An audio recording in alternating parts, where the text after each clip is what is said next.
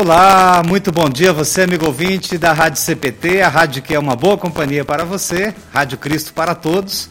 Estamos aqui no programa Teologando nesta manhã de sexta-feira e agradeço imensamente ao carinho da sua audiência e também você que está acompanhando né, pelo aplicativo da Rádio CPT, pelo, pela página do Facebook, pela página do YouTube.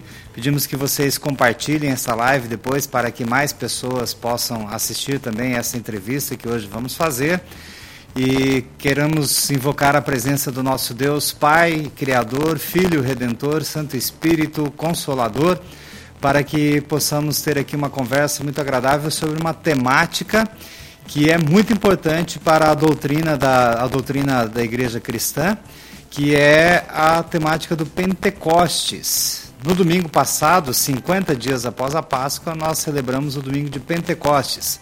E neste próximo domingo, agora, nós teremos o domingo da Santíssima Trindade.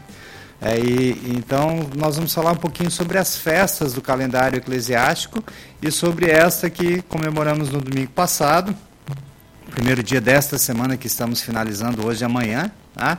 E para esta conversa, um bate-papo teológico aqui, né, nós convidamos hoje o pastor Valdir Hoffman. Pastor Valdir Hoffman ele é pastor em Joinville, Santa Catarina.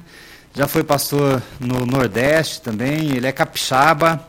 Fez estágio na mesma congregação que eu fiz estágio, em Teresina, no Piauí, só que ele fez um, um pouquinho antes de mim, né? Um, um, não vou falar se foram cinco, seis anos, porque eu não sei qual o ano exatamente que o pastor Valdir fez o estágio em Teresina, mas fizemos estágio juntos lá. E também o pastor Valdir, ele é, é doutorando do programa de doutorado da, uh, do Concordia Seminar em St. Louis, nos Estados Unidos.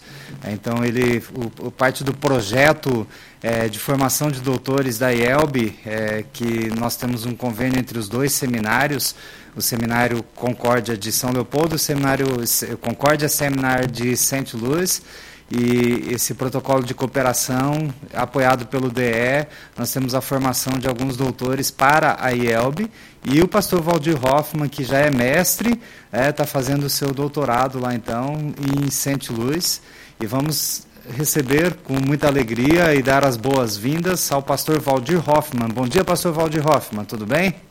Bom, bom dia, pastor Geral, eh, Joel, muito muito especial esta manhã poder conversar com você sobre esse tema tão interessante. Eu fui estagiário lá em Teresina, na congregação lá de Teresina, em 89. Eu fui o primeiro estagiário da igreja naquela congregação. Foi um privilégio poder trabalhar lá, foi muito bacana, né? Ah. E atualmente estou trabalhando em Joinville e é um prazer poder conversar com você nesta manhã sobre temas tão interessantes, especialmente esse que nós temos sobre o Pentecostes. Muito bem, pastor. Eu fiz meu estágio lá em 97.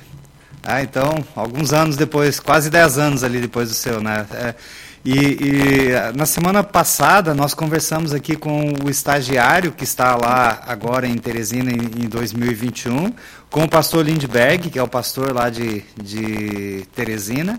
E também nós conversamos, é, no, no, domingo passado foi apresentado aqui pela Rádio CPT que todas, a, todas as manhãs de domingo é transmitido um culto de uma das congregações da ELB, foi transmitido o culto lá da Céu Cristo de Teresina.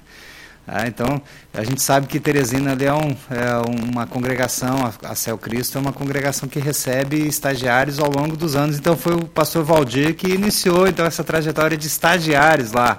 Era o pastor Arnaldo é. Coller, né? Isso mesmo. Eu vi, que, eu vi a sua entrevista, ah. até agora há pouco estava olhando, né? E comentando a respeito da questão do grupo de jovens, do grupo de música.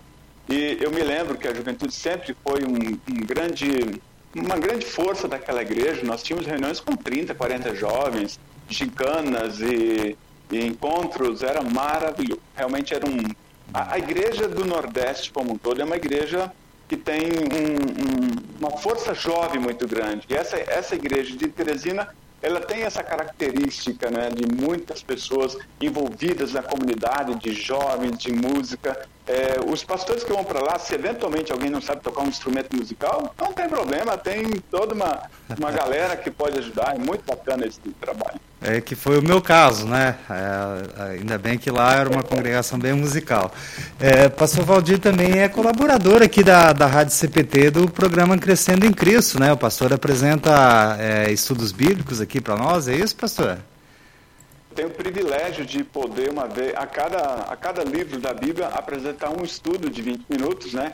Começando ah. os evangelhos de Mateus, de Marcos, Lucas, João, em cada capítulo, em cada livro a gente pode apresentar um capítulo e já passamos agora Coríntios, já estamos terminando o segundo Coríntios, é bem bacana essa, esse projeto da igreja é interessante e vale a pena as pessoas conferirem, é isso eu quero dizer aqui, ah. vale a pena as pessoas conferirem. A nossa igreja tem feito coisa maravilhosa, assim, muito boa.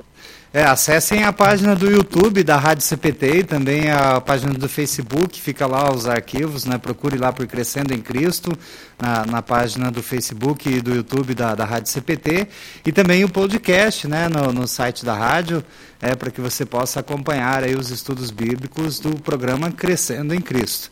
Pastor Valdir, antes da gente iniciar a nossa temática aqui, é, é quero compartilhar uma. é, é, bom sempre a gente dar testemunho das coisas boas, né? É, quando, quando o senhor fez estágio lá em Teresina, é, o senhor visitava uma pessoa lá, é, sempre batia palma lá na casa e fazia convite, e essa pessoa falava assim: ó, eu vou no culto, eu vou no culto. E o senhor convidou ela o ano inteiro de estágio seu para que ela participasse do, do culto lá em Teresina. E até no último dia, quando foi o seu culto de despedida lá do estágio, que o senhor ia voltar para o seminário, é, é, a, passou lá e falou assim: Olha, você me prometeu o ano inteiro e não foi, amanhã vai ser minha despedida. Eu vim aqui te convidar para ir lá amanhã no culto. Pode deixar, pastor, né? Chamava o estagiário de pastor, pode deixar que eu vou lá amanhã. E não foi. Né, passou, passou, alguns dias lá, alguns meses, não sei quanto tempo, essa pessoa tinha uma amiga lá na, na igreja e essa amiga convidou-a para que ela pudesse participar da, das atividades lá da igreja, acho que foi numa reunião de jovens, né, a juventude aí que a gente falou, e ela foi para a reunião de jovens e acabou se tornando membro da igreja. E hoje ela é esposa do pastor Hernani aqui em, em Canela, no Rio Grande do Sul. É, o pastor Hernani trabalhou em, lá em Aracaju, o Hernani fez estágio em Tailândia, Tomé Açu, em 2004, e foi lá que a Fabrícia conheceu, então, a, o pastor Hernani, né? E um estagiário também. Então, olha só, a sua insistência durante um ano todo convidando-a, é, deixou lá a mensagem impressa na mente, no coração dela, o Espírito Santo agiu ali e veio uma amiga que a convidou para a igreja e hoje ela é, é uma frau pastor, uma líder na igreja. E também a irmã dela, que é a Giana Emanuela, Manu, que é minha esposa. Quando eu fiz estágio lá, Manu participava da juventude e, e acabamos então namorando, nos casando, é, para compartilhar essa alegria aí. Como é que vale a pena é, esse trabalho de visita e de convite, né? O, é, ir de casa em casa. Né? A gente está aí agora na onda da, da internet, do Meet, a gente tem acesso a muitos lares que antes a gente não tinha acesso, né? aqui pela rádio, pelas redes sociais, enfim, temos uma oportunidade imensa de fazermos convites e estarmos presentes na vida das pessoas e testemunhando a nossa fé.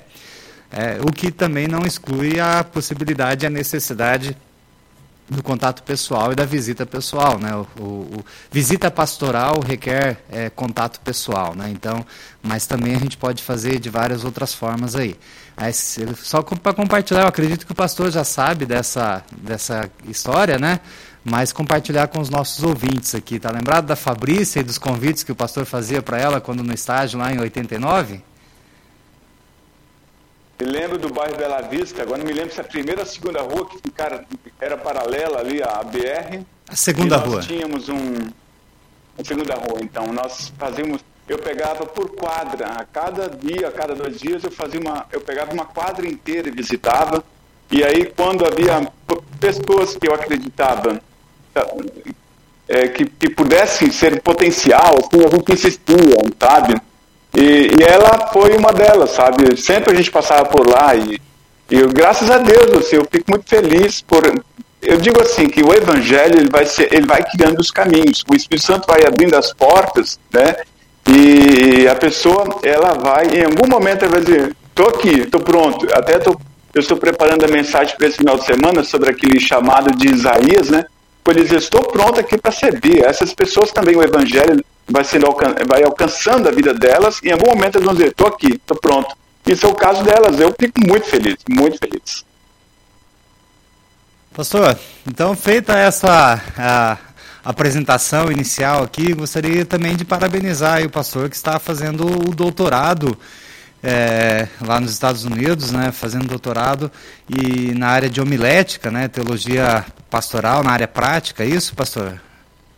Isso, na área prática, especialmente na área de da questão da Santa Ceia, o meu projeto é, desculpa, hoje. Eu falei homilética e acabei errando, é na área é, teologia prática na área de Santa Ceia. Exatamente. Eu, a, minha, a minha grande questão é como é que a gente pode contribuir para que as crianças, os adolescentes e jovens e adultos que têm alguma dificuldade neurológica, até que ponto eles podem participar da ceia ou não podem participar da Santa Ceia. Nós temos informações a partir de 1 Coríntios, mas o que mais a gente poderia fazer para poder é, dar a, essas, a, essas, a esse público, digamos assim, que tem uma, uma dificuldade neurológica em relação à Santa Ceia? Então, esse é o meu esse é o meu objeto de pesquisa. Eu não estou muito convencido de que somente 1 Coríntios é o suficiente para a gente poder dizer não pode e ponto final, sabe?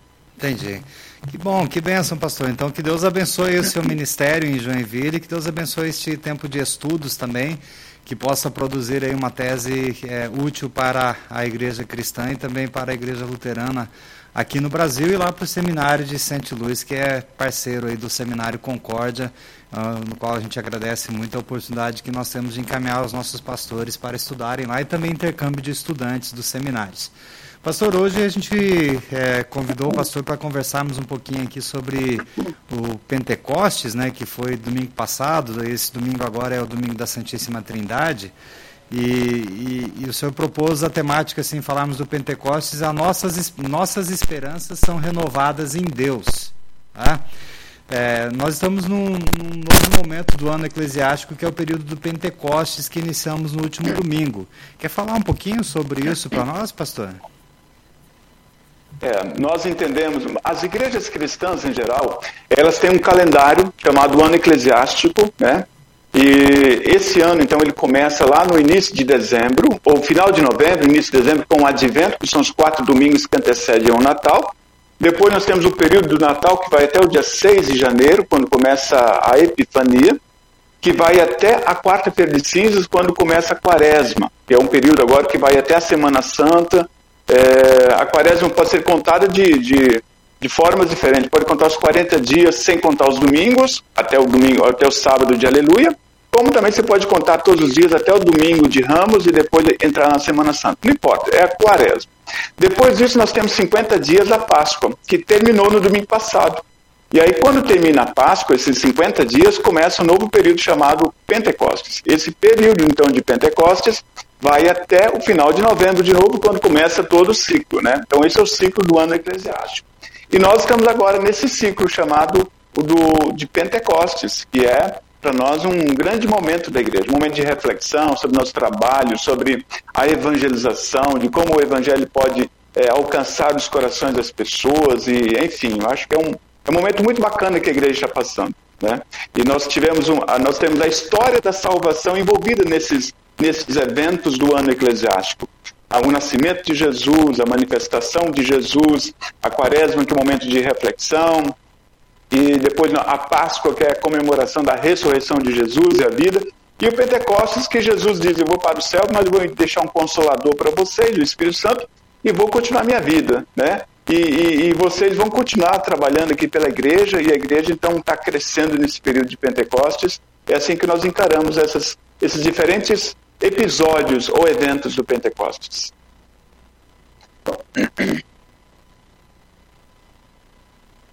Oi. Muito bem, é, pastor Valdir. Então a gente tem nessa, nessa dinâmica do, do calendário do ano da igreja algumas festas muito importantes, né? O senhor destacou aí o, o Natal, que é, tem início lá com o período de advento, a Epifania, é, eu gosto muito do período de Epifania, é, é, é, no nosso período de férias né, na, aqui no Brasil, mas é uma festa muito bonita que nós olhamos para a universalidade da graça de Deus. Na né? Epifania é a manifestação de Jesus como Salvador de todos os povos. É, e, e, a gente tem isso muito claro nos, nos livros bíblicos ali, é, aquela questão de Jonas é, e, e, muitos outros é, momentos do Antigo Testamento ali que a gente vê a universalidade da graça de Deus. E a Epifania é tempo de nós olharmos como Cristo manifestando-se como Salvador de todos os povos. Depois a gente tem aí o período da Quaresma, que é um período de penitência, de arrependimento, mas especialmente um período de nós olharmos para Cristo e a sua obediência é, é à vontade do Pai, a, a, sua permanência no plano da salvação, né? É muito importante a gente é, ter uma oportunidade de é, analisarmos os nossos pecados, nos arrependermos, mas o, o tempo de quaresma é tempo que nós somos convidados a olhar para o sacrifício vicário de Cristo, né? que daí culmina então com a sexta-feira santa, ali com a semana santa e o período de Páscoa, Aí a Páscoa é a grande esperança da igreja cristã, é a principal doutrina, que é a ressurreição. Nós cremos na ressurreição da carne e na vida eterna, é a promessa de Cristo. E então vem agora o último período da, de festa da igreja, que é o domingo de Pentecostes. Aí é onde a gente é, celebrou no domingo passado, domingo de Pentecostes. Eu tive uma bênção é, muito especial no domingo de Pentecostes, pastor Valdir que eu preguei na congregação Concórdia, onde eu sou membro aqui em Porto Alegre, sobre o domingo de Pentecostes, mas também era a, o domingo da confirmação do meu filho Felipe. É, foram cinco jovens que fizeram a confirmação. E ali então o, Felipe, é, meu filho, eu tive o prazer de participar da cerimônia, de, na parte da, da cerimônia de confirmação dele, eu pude oficiar é, junto com o pastor Valdemar. É, foi um momento muito emocionante para a família e para o meu ministério, né? Que eu tive a, a alegria de batizá-lo e agora de fazer a confirmação dele. O senhor sabe que é isso, que o senhor tem filhos, você sabe como é que isso é importante para nós pastores. E ali eu falei da questão do terceiro artigo do credo, né? É, que, é, que a gente fala lá, creio no Espírito Santo, na Santa Igreja Cristã, e desenvolve um pouquinho essa temática. Dentro da, da, perspectiva da nossa fala aqui, é, o Pentecostes na Bíblia, ele, ele é só uma festa do Novo Testamento ou ele tem alguma outra nuance? Tem lá no Antigo Testamento também? Como é que é? Porque é, a festa de Pentecostes aconteceu ali no livro do relato bíblico de Atos, capítulo 2. Eles já estavam lá para celebrar a festa de Pentecostes, então não é uma festa do Novo Testamento, né? Isso, o Pentecostes, na verdade, é uma festa judaica. Eu vou, eu, eu vou ler um parágrafo aqui desse livro chamado Atos dos Apóstolos, no contexto do século XX, é um livro da nossa igreja, e ele diz assim, tem um parágrafo que diz assim, Pentecostes é uma das grandes festas judaicas, que é a segunda, é uma das três, é a segunda então festa. As outras duas eram a Páscoa, com origem bem conhecida, e a festa dos tabernáculos ou festa da colheita celebrado dia 23 de setembro. Os judeus adultos que moravam na Judéia deviam anualmente participar das três festas em Jerusalém. Os judeus da diáspora, aqueles que estavam fora da, do, do, da região ali da Judéia, eles participavam ao menos de uma delas, viajando até a cidade, viajando até a cidade santa que era Jerusalém. Entre as três festas, então, especialmente para esses judeus da diáspora, o Pentecostes era a festa preferida, porque é, o clima era mais ameno e nesta época então se possibilitava o pernoite ao ar livre. No Antigo Testamento era também chamado de festa das semanas, bem como festa das primícias da colheita. Isso nós temos lá em Êxodo 34 e Deuteronômio 16.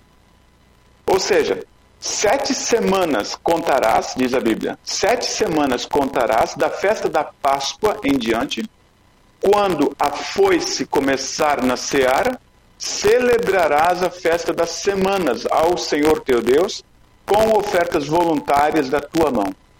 Os judeus, então, de fala grega, chamavam não simplesmente pelo número Pentecostes, isto é, quinquagésimo dia. Então, era uma festa que se dava 50 dias após a, a Páscoa, a celebração da Páscoa. Por isso, então, em Jerusalém, quando há o relato de Atos ali, havia muitas pessoas na cidade para essa comemoração, para essa festa, né? E pessoas de diversas partes do mundo estavam ali, do mundo conhecido daquela época, estavam ali reunidos em Jerusalém. E foi, assim, um dia muito especial, esse dia da descida do Espírito Santo sobre os apóstolos e sobre aqueles que ali estiveram para poder pregar o evangelho a muita gente. Tanto é que naquele dia de Pentecostes, quase 3 mil pessoas foram batizadas com o discurso, com a pregação que Pedro havia feito. Mas é uma festa que já começa no Antigo Testamento. É bem conhecida, era bem conhecida entre o povo judeu, entre o povo daquela época. E muito importante, pastor eh, Valdir, é, é essa, eh, esse número grande de pessoas que estavam reunidas lá em Jerusalém para celebrar a festa do Pentecostes. Haviam pessoas ali, eu falei antes que eu gosto da, da Epifania, que é a universalidade da graça de Cristo, é a manifestação de Cristo como Salvador dos gentios, ou seja, de todos os povos, né? E ali a gente vê o, é, judeus e não judeus do mundo todo habitado da época, né, que estavam ali é, presentes e eles ouvem ali a mensagem do Evangelho, voltam para suas casas e dão testemunho de novo, né, que o Evangelho é propagado a todos os povos. É a universalidade do amor de Cristo também presente na festa de Pentecostes. É, eu, eu, mencionei que eu preguei domingo ali no culto de confirmação do meu filho. Minha mãe estava presente e até chamei a atenção na, na, hora da mensagem, assim, que essas pessoas que estavam ali ouviram os apóstolos pregarem na sua língua materna, na língua que a mãe lhes ensinou. Não era uma língua estrangeira, assim, uma língua estranha, uma língua de anjos, né, um, um dom de línguas, é, é, línguas celestiais. Não, era ouvindo cada discípulo pregar na sua língua materna. É, foi uma coisa maravilhosa, um milagre de Deus Espírito Santo ali no coração e na mente daquelas pessoas, né, na, na vida daquelas pessoas, porque pessoas do mundo todo estavam ali, certamente havia uma comunicação comum entre eles, mas a hora que os discípulos estavam anunciando as, os grandes feitos de Deus em Cristo Jesus, eles ouviam falar na língua que a mamãe ensinou, né? E alguns até falaram assim, ah, esses apóstolos estão bêbados aí, né? Assim, não, não tem nada disso, né? eles estão aqui é, cheios do Espírito Santo. Sim, isso é, é, é chamado, o Pentecostes é chamado Babel invertido. Se lá no Antigo Testamento nós temos a Torre de Babel e a confusão de línguas, né, que ninguém mais se entendia, no Pentecostes, agora a gente tem o contrário, o Babel invertido. As, as línguas estranhas que estavam sendo ditas ali naquele dia eram línguas estranhas para alguns, mas para aqueles que conheciam a, a, a sua língua, que era na sua língua materna, eram línguas conhecidas. E o Pentecostes, então, dá para nós a, a, a certeza ou a segurança de que nós podemos dizer assim, que foi o início da igreja cristã é, alguns dizem, quando, quando começou a igreja? Quando começou o cristianismo? Alguns falam que é em Cristo, com o nascimento de Jesus, com o Natal e assim por diante. Mas o Pentecostes para a igreja cristã, ele é a marca. Ele é a marca porque ali o evangelho foi anunciado de, de uma forma destemida, né? através de Pedro e os demais apóstolos. No, no, no texto de Atos, nós temos o discurso de Pedro. Mas todos os outros discípulos que ali estavam e que receberam o Espírito Santo estavam também profetizando, estavam também anunciando o Evangelho. Tanto é que as pessoas, elas ouviam falar na sua língua materna, né? E aí então nós podemos dizer que o Evangelho ele transpõe barreiras, o Evangelho sai das, vamos, vamos chamar assim, ele sai das quatro paredes. Ele não fica mais dentro da igreja, o Evangelho vai para fora o evangelho vai alcançar povos do mundo inteiro. É por isso que eu acho que a nossa igreja tem um tema interessantíssimo, o lema que é Cristo para todos. O Cristo para todos é o lema de Pentecostes, porque a palavra de Deus foi para todo mundo. E graças a Deus essa palavra também chegou a nós nos tempos de hoje. Então, o Pentecostes é uma marca importante da igreja. O Pentecostes é uma festa importante dentro da igreja. As pessoas talvez nem se dão conta disso, mas nós, nós comemoramos o Natal, fazemos um grande festejo no Natal, fazemos uma, um grande festejo na Páscoa. E nem sempre as pessoas fazem um grande festejo no Pentecostes, entende? Eu acho que o Pentecostes, assim como o Natal e como o domingo de Páscoa, ele é para ser a terceira, aquele terceiro grande momento da igreja, porque ali é a marca inicial do início da igreja cristã. Certo. É, e também se a gente fizer uma, um, uma leitura um pouco mais ampliada, né, a gente, a gente tentar definir se é o início da igreja cristã, a gente é, falar a igreja cristã a partir da, da, da, obra salvadora, redentora de Cristo, sua morte e sua gloriosa ressurreição. Né? Então, ali que surge de fato, assim, os discípulos começam a serem é, é, discípulos de Cristo e vão fazer outros seguidores, vão testemunhar a obra salvadora de Cristo. Mas eu também olho para o Antigo Testamento e vejo lá quando Deus prometeu a Adão e Eva que enviaria o descendente, enviaria aquele que iria redimir, o, o, o restabelecer a conexão com Deus novamente, né? Eu, já, eu vejo ali também o nascimento da igreja cristã, né? Cristo estava com Deus Pai e Deus Espírito Santo na criação do mundo. Então, assim, a, a igreja cristã ela sempre existiu porque Cristo é Deus eterno. Ah, então, é, ampliando um pouquinho a, a visão, mas é, também ali, quando o homem caiu em pecado, houve a, a consequência do pecado, a queda, é, toda aquela questão ali de Gênesis capítulo 3, mas lá no versículo 15, fala: De ti sairá o descendente. Né? Então ali já também há a promessa, ó, a igreja cristã olha para Jesus agora, né? É, porque vocês perderam a imagem e semelhança de Deus, perderam o contato direto com Deus, agora estão na consequência do pecado, somos pecado e a gente precisa então do Salvador, do Redentor.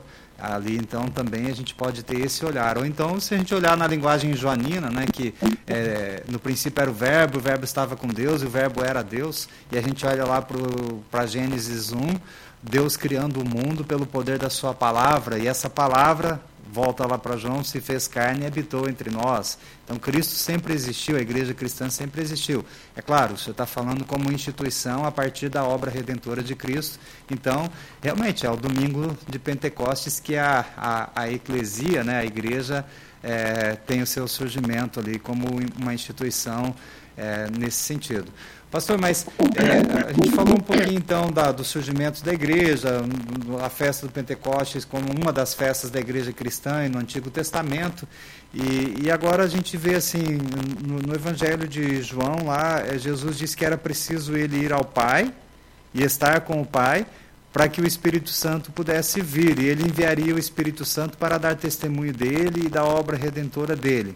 Então, o testemunho, o, o Espírito Santo é que iria nos convencer do pecado, da morte, do juízo e também da necessidade do Salvador. É, o Espírito Santo, então, veio para controlar o cristão, para ser. O, o, senhor, o senhor colocou aqui como tema: é, Deus quer estar no controle da vida do seu povo.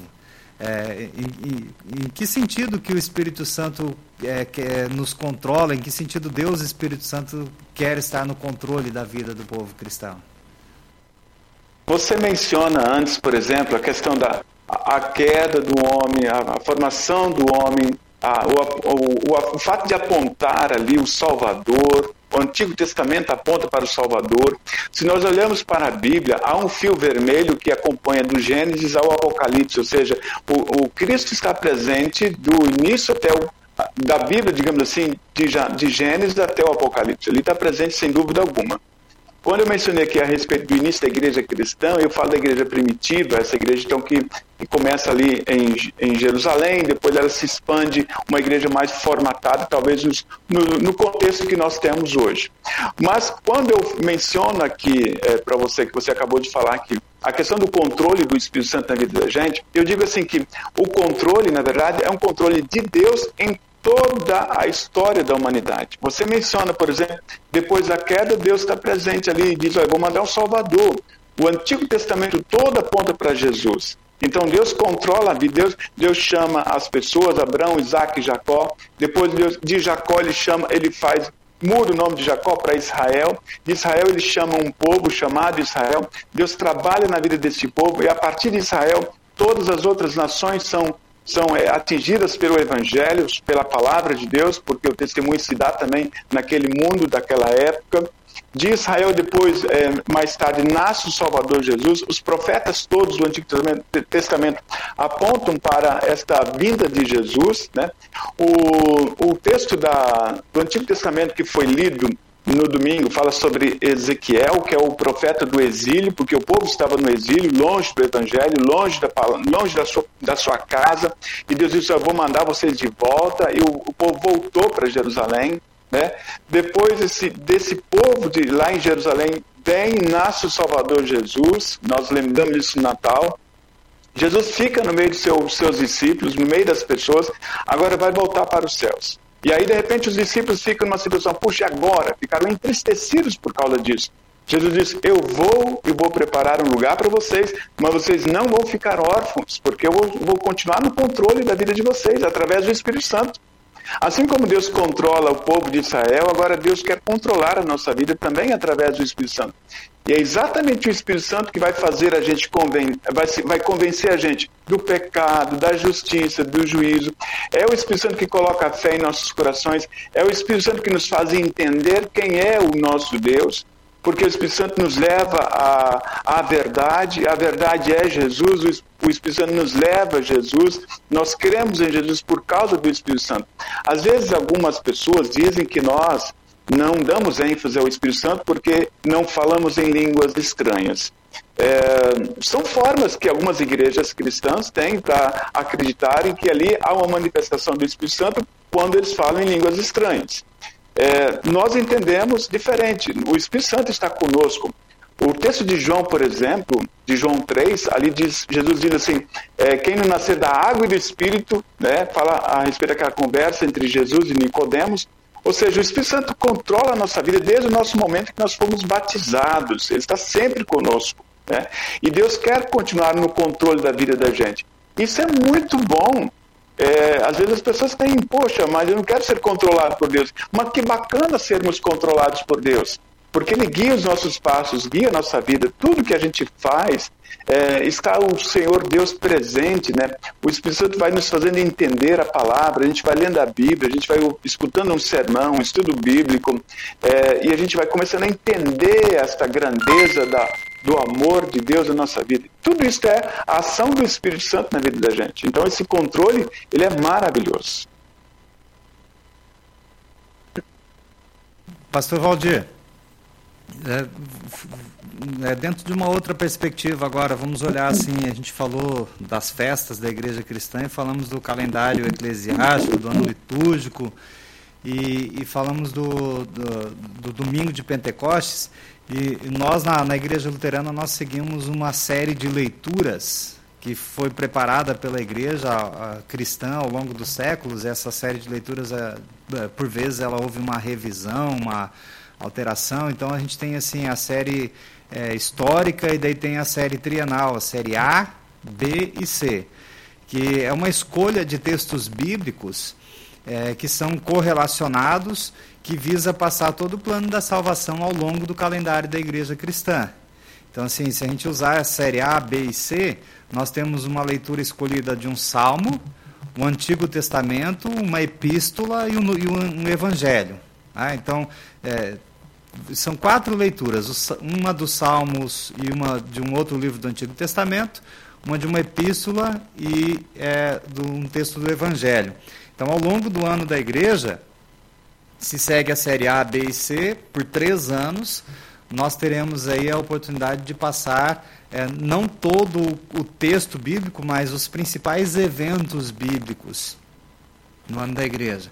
Então, essa série de leituras que a gente utiliza, nós temos algumas leituras fixas para algumas datas né, é, importantes, como o domingo de Pentecostes. Então, domingo passado a gente usou essa série de leituras, né? Domingo da Trindade agora tem uma, um, um, textos escolhidos.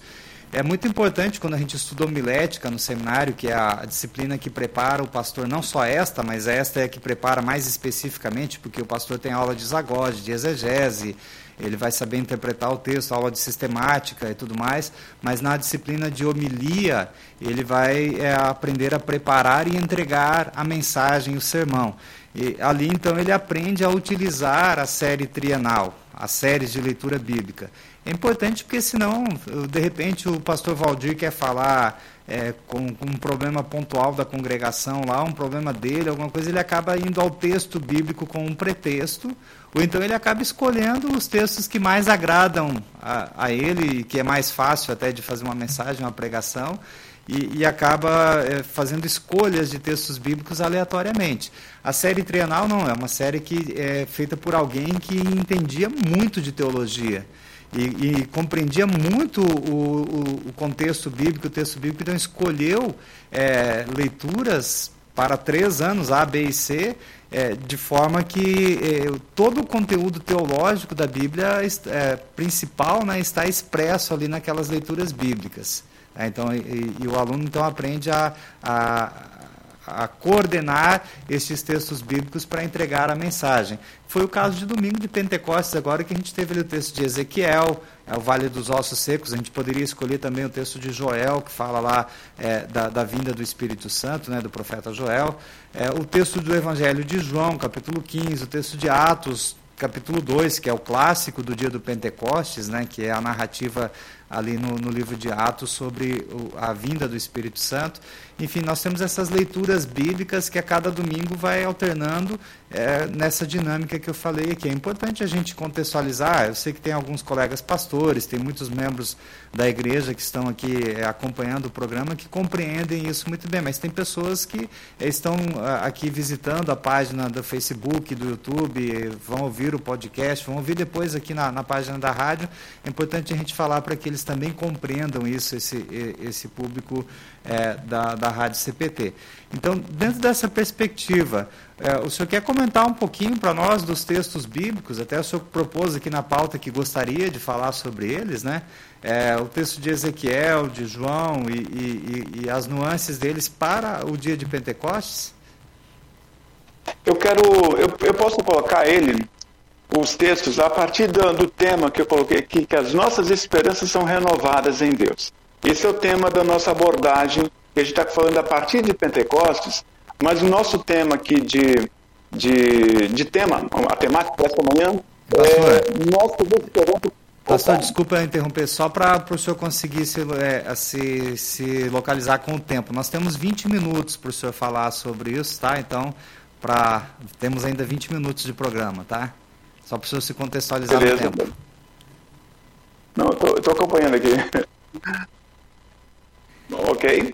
Então, assim, é, o, o que, que acontece com os textos bíblicos, né? Todos eles estão relacionados ao tema daquele dia. E, especialmente nessas festas especiais, tipo Pentecostes, ou a Trindade, para ser semana que vem, ou Epifania, ou Natal, os textos sempre estão relacionados com o, o, aquele dia, né? Por exemplo, vou pegar então agora o, o texto de, os textos de Pentecostes, a partir do tema que eu estou me propondo a, a trazer aqui, que é nossas esperanças são renovadas em Deus. E como, esse, e como esses textos de, do dia de Pentecostes estão relacionados a esse tema e ao próprio Pentecostes em si. Veja, se nós observarmos, eu vou pegar aqui o, o, texto de Ezequiel 37, 1 a 14. Esse texto fala da visão que Ezequiel tem dos ossos secos, do vale dos ossos secos, em que há uma, uma uma palavra, uma voz de Deus nessa visão de que ele profetiza contra esses ossos para que haja vida. E aí ele profetiza e ele percebe então na visão dele que os ossos têm vida e têm esperança.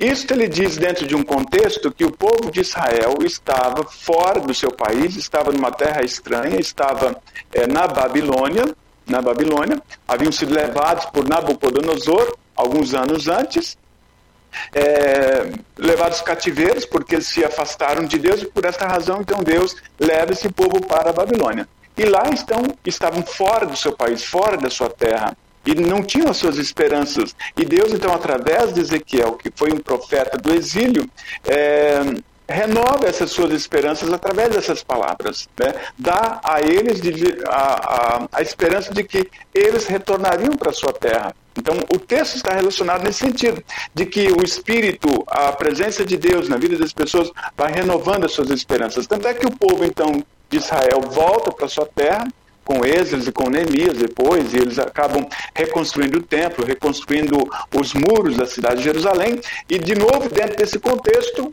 tempos mais tarde, talvez uns 500 anos depois, vem o, o nascimento de Jesus. Então, a gente percebe no Antigo Testamento a ação de Deus em cuidar do seu povo é, e vai renovando sempre as suas esperanças.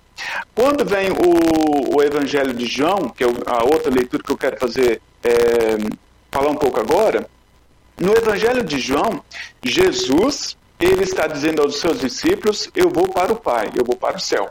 Isso entristeceu muito a eles. Eles ficaram muito tristes, porque imagina, eles passaram um tempão com Jesus, três anos acompanhando Jesus, cada passo, cada momento, cada etapa, e de repente Jesus diz: Eu vou para o Pai.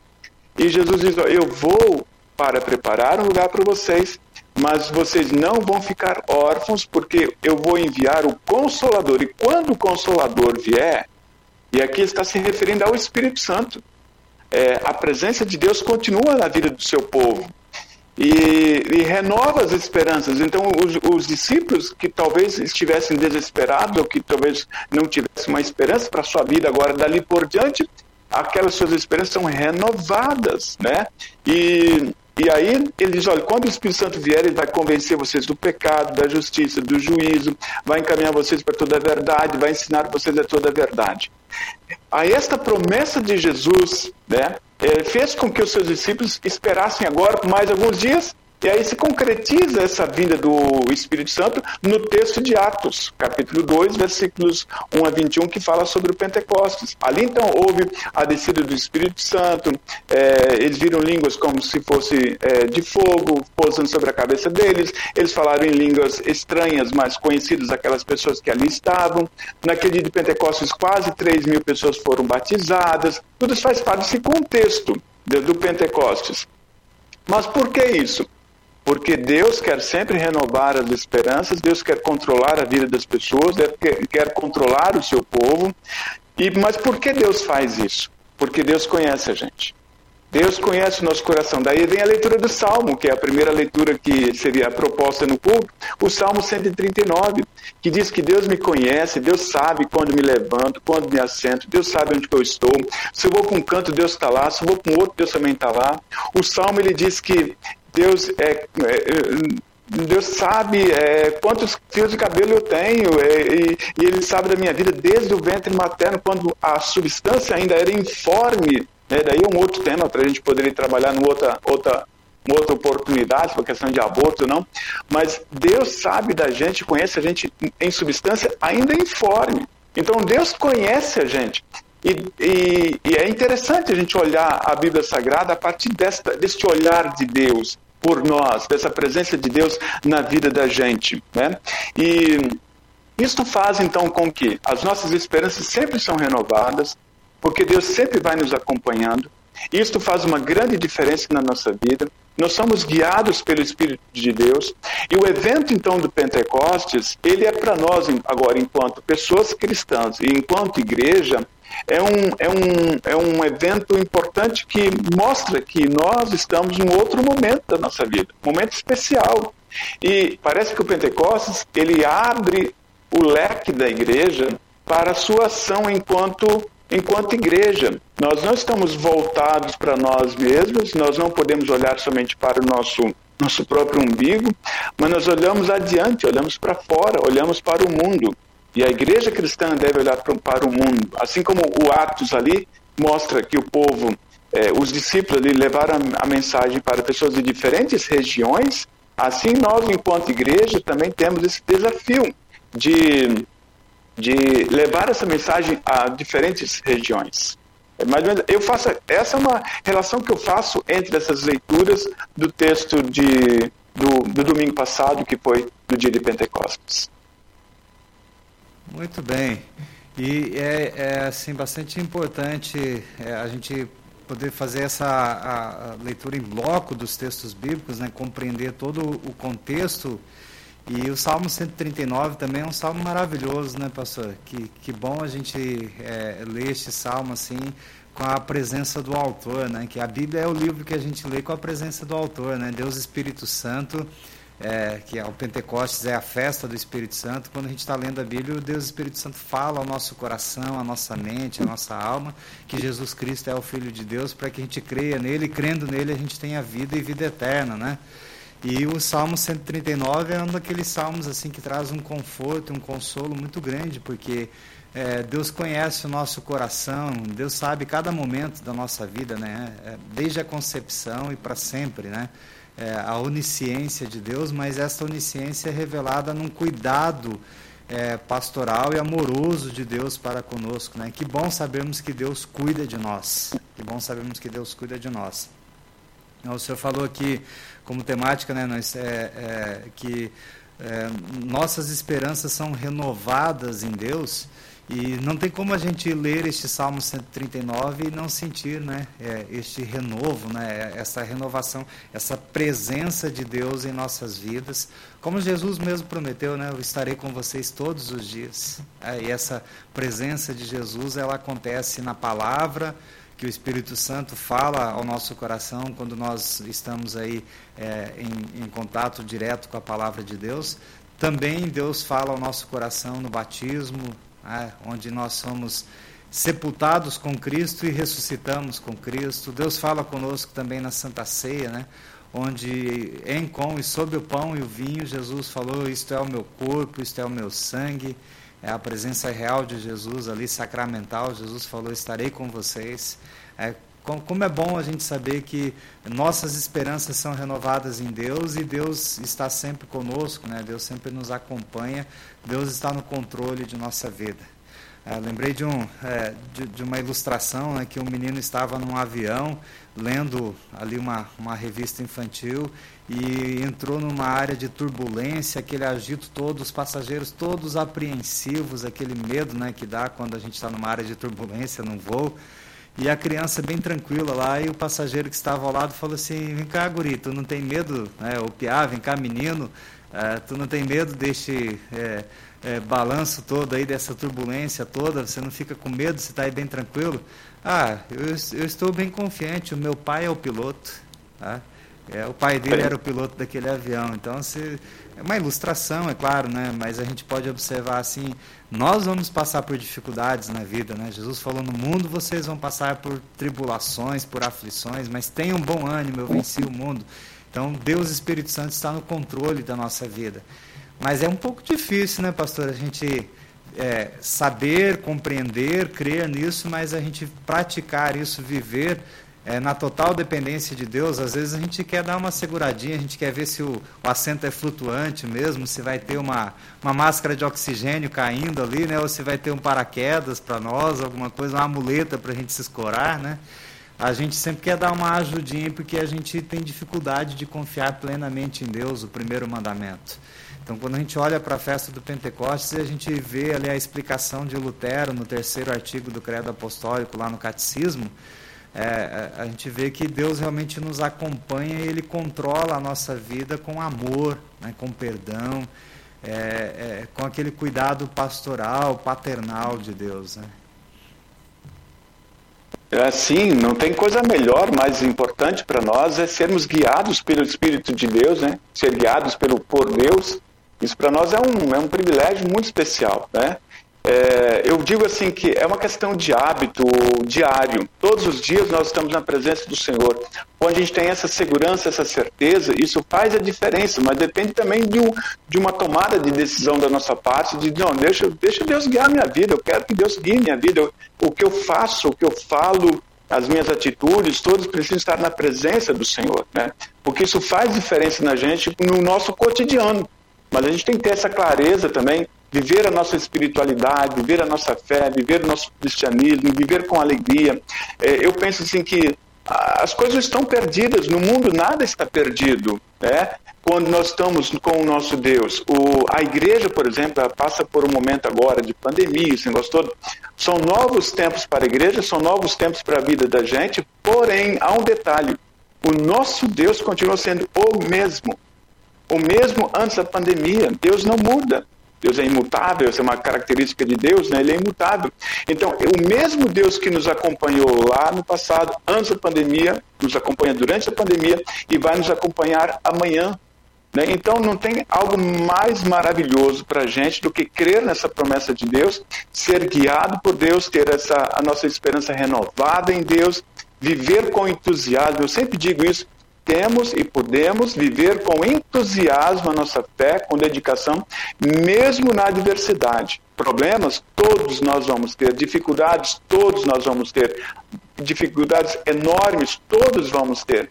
Mas nós temos um Deus, um Deus que carrega a gente nos braços quando é para carregar nos braços, um Deus que pega na nossa mão quando é para pegar na nossa mão, um Deus que carrega a gente nas costas, se for o caso, porque esse é o nosso Deus. E nós confiamos nele, isso é maravilhoso. E, e nós vivemos isso, e eu, eu, eu digo que se a gente tem esta, essa certeza, essa clareza de viver esse evangelho, de viver a presença de Deus na vida da gente, então a cada manhã as nossas esperanças são renovadas naquele novo dia e chega no final do dia, poxa Deus, que bacana, que maravilhoso eu poder ter a minha esperança renovada em Ti, porque Tu me guiaste até aqui, agora me fica comigo durante essa noite. Eu tenho um projeto, eu tenho um sonho, eu tenho é, várias, vários desafios à minha frente, mas um passo de cada vez, na certeza de que Deus vai me acompanhar, passo a passo, e a gente vai alcançando com a presença de Deus na vida da gente. As nossas esperanças sempre podem ser e precisam ser renovadas em nosso Deus. Muito bem. Pastor, o senhor falou aqui da, da igreja na pandemia, pós-pandemia, essas questões todas. É, há, há pouco tempo é, nós tivemos aqui uma entrevista com o pastor Francis Dietrich Hoffmann, pastor aqui em Gramado. É, eu não sei se ele é teu parente, Valdir Hoffmann e Francis Hoffmann. Os Hoffman são tudo gente boa. ele, ele apresentou uma, um, uma temática sobre a igreja na pandemia, o culto e tudo mais, para uma reunião de pastores que a gente organiza aí pela internet, né? Que, aliás, também foi uma ideia original do pastor Jarbas Hoffman, o ano passado. E, e, esse ano, então, eu assumi essa tarefa aí. O pastor gentilmente passou a, ao grupo de reunião pastoral lá para que eu pudesse conduzir esse ano. E, e, a gente tem ali então uma entrevista do pastor, uma palestra aos pastores, depois uma entrevista dele aqui na rádio, onde ele falou sobre a igreja na pandemia, que não é a primeira pandemia que a igreja cristã passa, né? Ele, ele fez um apanhado histórico, assim, ele está estudando história da exegese, né? Ele fez um apanhado histórico sobre as pandemias que a igreja cristã já experimentou, já vivenciou. É bem interessante a, a, a, perspectiva que ele apresentou aqui para nós, que a igreja cristã ela é uma igreja pós-pandemia, né? não, não é de agora. Eu mencionei antes que é, usei o terceiro artigo do Credo Apostólico, ali a explicação de Martinho Lutero para falar no culto de confirmação. Gostaria de ler esse artigo. Ó. É, o, o Catecismo Menor diz assim: terceiro artigo da santificação, do Credo Apostólico. Creio no Espírito Santo, na Santa Igreja Cristã, comunhão dos santos, na remissão dos pecados, na ressurreição da carne e na vida eterna. Amém. Essa então é a, a, confissão de fé que a gente faz, um credo, é eu creio, né? No que, que eu creio? Eu creio no Espírito Santo, eu creio na Santa Igreja Cristã, na comunhão dos santos, eu creio na, na remissão dos pecados, o perdão, eu creio na ressurreição da carne e na vida eterna. Né? Aí Lutero faz a pergunta: o que significa isto? É, né, na verdade, é, ele faz uma, uma réplica assim de Deuteronômio, né? porque Deuteronômio, é, Moisés passa o catecismo com o povo, né? Ó, vocês têm que lembrar disso, disso, disso, tem que lembrar disso, disso daquilo. É quase que um, um, uma apresentação ali entre perguntas e respostas, né? um, um remember do que Deus revelou Moisés, ao povo através de Moisés, e Moisés repete isso em Deuteronômio. Né? E Lutero usa essa dinâmica do Deuteronômio aqui na explicação do catecismo. E ele fala lá, o que, que significa isso? Creio que por minha própria razão ou força, ó, por mim mesmo, né, o Salmo 139 lá diz que Deus me conhece tanto, né, é que por minha própria razão ou força eu não consigo, né, não posso crer em Jesus Cristo, meu Senhor, nem vir a Ele. Por isso que Jesus falou que ninguém quer, ninguém, o apóstolo Paulo escreveu, né, que ninguém pode dizer que Jesus é Senhor se não lhe for revelado pelo Espírito Santo. Então, por minha própria razão ou força, não posso crer em Jesus, meu Senhor, nem vir a Ele. Mas o Espírito Santo me chamou. E onde que o Espírito Santo chama? É no, no dia de Pentecostes? É na igreja? Não, ele diz aí, ele dá o endereço, ó, me chamou pelo Evangelho. Aí o senhor falou, ó, a gente tem que é, estar disposto aí a, a, se colocar aos meios da graça de Deus, à disposição dos meios da graça. Então tem que ter contato com o Evangelho, porque ali no Evangelho o Espírito Santo me chama. Lá no Evangelho ele iluminou-me com os seus dons, santificou e conservou na verdadeira fé. Então, ó, ele cria, ele gera, ele, ele opera a fé em nós e ele mantém esta fé e ele edifica esta fé em nós. Assim também ele chama, então não é a, a, a, salvação ela é pessoal, né? É o meu relacionamento com Deus. é a presença do Espírito Santo na minha vida, mas aqui entra também a comunhão. É, é, entra o, o, eu creio na Santa Igreja Cristã. Ó, assim também ele chama, congrega, ilumina e santifica toda a cristandade na terra. É, então, a universalidade da graça de Deus aqui de novo, né? toda a cristandade. E em Jesus Cristo ele a conserva na verdadeira e única fé. Então, a fé e a unidade de fé é obra do Espírito Santo, né? não é ação humana. E nesta cristandade, a importância da comunhão, né? É a comunhão dos santos, a, a, reunião do povo que crê em Cristo Jesus e tem nele seu pecado perdoado e a salvação garantida. Então, nesta cristandade, perdoa a mim, ó, o individual e o coletivo, né? e a todos os crentes diária e abundantemente todos os pecados. E aqui a esperança cristã né, da vida eterna, e no dia derradeiro, quando Jesus voltar e estabelecer o novo céu, a nova terra, né, me ressuscitará a mim e a todos os mortos. É, olha a dinâmica aqui, né? Salvação individual, eu, eu e meu relacionamento com Deus e a comunhão no corpo de Cristo, né? Toda a cristandade ressuscitará a mim e a todos os mortos e me dará a mim e a todos os crentes em Cristo a vida eterna.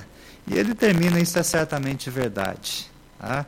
A, a, explicação que Lutero dá para o terceiro artigo, que é o que a festa de Pentecostes que a gente celebrou domingo. Pastor, estamos chegando ao final. Você quer fazer a sua consideração final para nós nos despedirmos aqui da, dos nossos ouvintes nesta manhã de sexta-feira no programa Teologando, programa do Departamento de Ensino, aqui na Rádio CPT, a rádio que é uma boa companhia para você, Rádio Cristo para todos. Pastor Joel, muito obrigado pelo convite que você me fez. Foi um privilégio tremendo da minha parte poder falar neste momento, bater um papo contigo e com os nossos ouvintes né, desse, dessa rádio e também poder compartilhar o Evangelho, a palavra de Deus, essas informações interessantes. Eu digo assim: vamos viver o dia de hoje com muita alegria. O amanhã pertence a Deus. Vamos nos entregar nossa vida a Deus, deixar Ele guiar a gente e vamos sentir essa nossa esperança cada vez mais renovada em Deus e viver com alegria o nosso dia a dia. Um grande abraço e muito obrigado por me convidar. Muito bem, agradeço a sua gentileza de estar conosco aqui hoje, compartilhando eh, essa temática tão importante para a fé cristã, que é o domingo de Pentecostes, né, na certeza e na fé que o amor de Deus nos acompanha e que Deus renova as nossas esperanças. É, e desejo aí um abençoado ministério para o pastor na congregação de Joinville, é que o senhor continue sendo uma bênção para esta congregação e também no, no trabalho da igreja cristã e da IELB. E um abraço para sua família, é, que, que, Deus abençoe a todos aí, sua esposa e filhos, e para toda a sua congregação. E, pastor, a gente tem aqui sempre o apoio cultural na Rádio CPT da editora Concórdia. E a editora Concórdia aí tem é, materiais belíssimos aí para nos auxiliar no crescimento da fé e no conhecimento bíblico.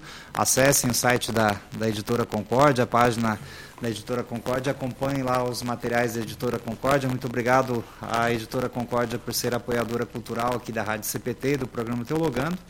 Nós também temos o apoio cultural da Hora Luterana, né, que é uma organização auxiliar da IELB. E a Hora Luterana é uma agência missionária da igreja. Até mencionei aqui quando o, o pastor Lindbergh, lá de Teresina, estava aqui, que o pastor Arnaldo Coller colocou um, um baita de um alto-falante lá e, e colocava os programas da Hora Luterana e o pessoal ouvia lá e muitos se tornaram membros da Igreja Luterana por causa daquele alto-falante e, e conheceram o Evangelho ali no programa Hora Luterana, a Voz da Cruz. Né? E para a gente encerrar, então, o nosso programa Teologando hoje, nós vamos fechar aqui com a parceria da Hora Luterana, que é o nosso apoiador cultural, com o programa da Hora Luterana Deus Conecta, que é um curso de formação bíblica, de estudo bíblico, que vamos apresentar para vocês um vídeo aqui do Deus Conecta. Pastor, um grande abraço, que Deus abençoe a sua vida, o seu ministério, a sua família. E a vocês, amigos ouvintes da Rádio CPT, que Deus continue abençoando a todos nós. Até a próxima semana, no próximo programa, aqui, entrevista com um, os nossos estagiários. É, seguindo aquele cronograma, uma sexta-feira um pastor convidado e uma sexta-feira então uma entrevista com, com pastores e estagiários. É?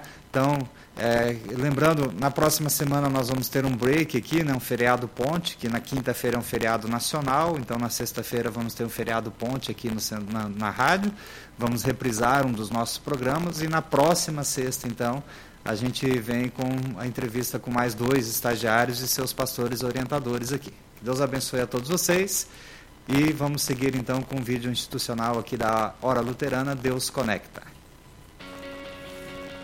Em nossos dias, religião é um assunto delicado. Para alguns é algo particular, algo privado. E talvez até seja um tabu falar sobre religião. Ao mesmo tempo, há batalhas constantes em nossa cultura, em nossa sociedade sobre questões morais. Vemos diferentes expressões de fé por todo o mundo que nos cerca. E parece que há cada vez mais pessoas que são absolutamente contra toda e qualquer religião. Mas no meio desse caos, há um Deus. E podemos ter certeza disso? Nós da Hora Luterana convidamos você a ver como Deus se conecta a nós. Praticamente todas as culturas e a vasta maioria das pessoas reconhece que existe um Deus. Mas a partir de nós mesmos, como podemos conhecê-lo ou entender quem ele é? A verdade? Não podemos. Nós não temos a capacidade de nos conectar a Deus. A boa notícia é que Deus se conecta a nós. Deus estabelece uma conexão conosco ao revelar quem Ele é na Bíblia. Esse livro, dado por Deus, tem uma história incrível. Ele nos fala do esforço incansável de Deus para restabelecer o nosso relacionamento com Ele. Deus Conecta quer compartilhar essa história com você usando vídeos e outros meios em uma plataforma online, Deus Conecta é um curso em 12 lições que conta essa história rara e única. Assim, seja você alguém que não acredita de maneira alguma em Cristo, ou alguém que quer aprofundar a sua fé nele, conecte-se com Deus Conecta para explorar o que a Bíblia revela sobre esse Deus absurdamente amoroso e como esse amor dá direção e sentido para a sua vida hoje e para sempre.